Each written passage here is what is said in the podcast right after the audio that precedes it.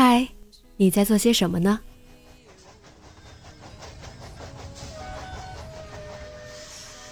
你将要去到哪里？女侠生活手记，和我一起记录生活的点滴。这里是荔枝 FM 幺八零八四，昨天的你的现在的未来。这周你过得好吗？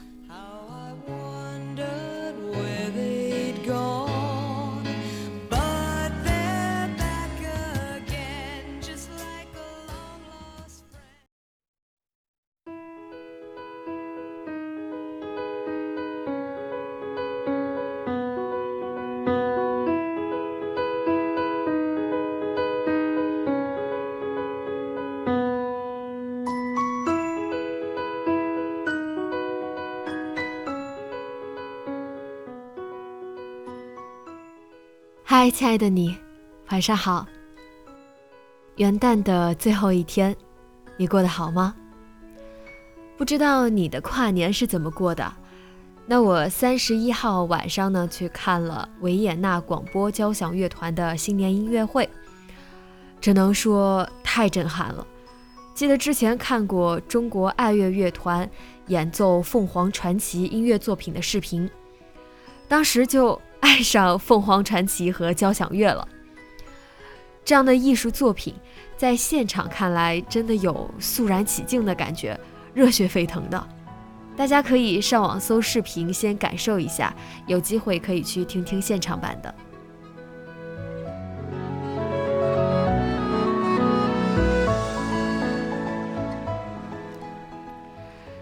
那接下来想跟大家分享一下我在知乎上看到的一个呃小短文吧。在清华大学当学渣是一种怎样的体验？啊，是这样说的。楼上有个词，我认为很贴切，焦虑，每天都在焦虑。大部分进入清华的人都有一个呼风唤雨的曾经。那时我们意气风发，年少轻狂，江山在手，天下我有，觉得自己就是完全能把控自己人生的那种人。然后进入清华才发现，什么叫井底之蛙。在初高中，你什么都不用管，专心学习就好了。他会弹琴，我会学习呀；他会唱歌，我会学习呀；他善交际，我会学习呀；他办试运帖。我会学习呀。上了清华之后，你发现这个不灵了，因为，你发现原来你身边有这样一种人，他们才华广泛，人情练达，吹来弹唱样样精通，足球、篮球通通秒杀，唱歌跳舞专业水准，而且颜值高，而且学习好，而且家境优渥，而且还贼善良，一点不小心眼儿。你就知道什么是自惭形秽、无地自容，恨不得当场撞墙而死。道理谁都懂，能进清华的都是高考作文写的溜溜的人。不要为他人而活，这个破道理绝对被自己写过。俞敏洪的“你不能证明自己是全世界最差的，所以不必自卑”，也肯定被好多人当过素材。估计当初都是言之凿凿的胡诌了八百多字的。道理谁都懂啊，可是依旧过不好这一生啊。其实楼主你知道吗？做学渣不可怕，可怕的是，你发现自己没有任何出众的地方，而且连唯一的优势学习好也没有了。你成了一个完完全全平庸的人。我妈曾经说过，清华的人出来怎么也不会饿死的。这话没错，可是我是清华的呀，我的人生仅止于饿死，仅止于不为生活发愁的话，我怎么对得起那十二年时时刻刻不敢放松的自己？我在最好的年华里放弃了娱乐，放弃了恋爱，放弃了自己的兴趣，一心扑在书本里，难道就是为了追求一个一生温饱的结局吗？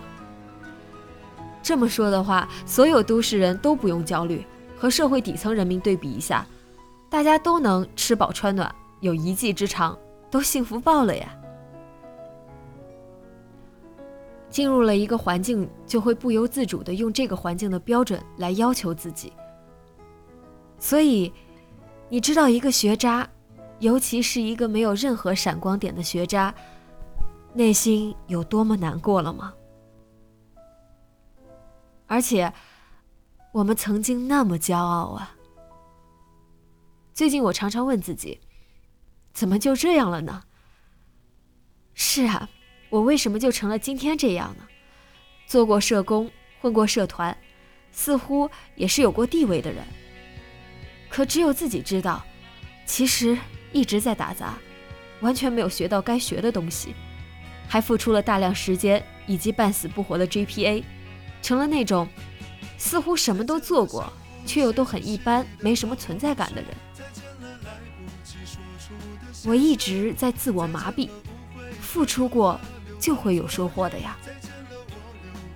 可今天我不想再麻痹下去了。我就是付出了好多时间和精力，最后赔得血本无归的人。别说够得上什么年级中游水平，我的 GPA 就是半死不活，而且我没有任何特长，不善言辞，唯唯诺诺，目标模糊，内心阴郁，而导致生活习惯差，而且至今没谈过恋爱。而且这些话只能在知乎上匿名说一说，在家人朋友面前还要假装是一个视 GPA 为粪土的正能量少女，每天开开心心的逛 C 楼买零食，不断吵吵着减肥，隔三差五和舍友去五道口看个电影，买点衣服，吃个雪冰，也要发朋友圈，然后心满意足的数点赞数。可是。可是我心里其实很焦虑，焦虑到我明知道现在的学习和生活习惯都不好，我却没有勇气改变它。焦虑到即使有了有好感的人，也不敢说出口，觉得这样的我配不上那样的他。我目前还没找到短时间内疏导自己的办法，只能依靠时间慢慢治愈。也许之后会好一点吧，也许不会，谁知道呢？但无论多难过的时候，我也不曾想到过死亡。我还有父母双亲要养，我不能，也不敢去死。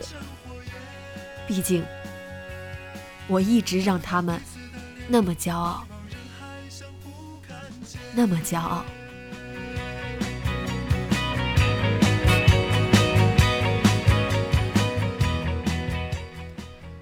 为什么和大家分享这则知乎呢？因为之前的节目向大家征集了对明年的期许。我发现很多朋友给自己定了很大的目标，甚至希望就明年可以成为一个不平凡的人。我想，我们要努力，要变得更好，要让一切付出都变得值得。但是。可不能得不到难实现就焦虑，焦虑是种很可怕的情绪，一不小心就打乱全部阵脚。我希望你所有美梦都实现，希望你在平凡的岁月里闪闪发光，更希望你每天平安、快乐，家庭和睦。勇敢的你。在二零一六，尽情的享受拼搏的激情和挫折的乐趣吧。今晚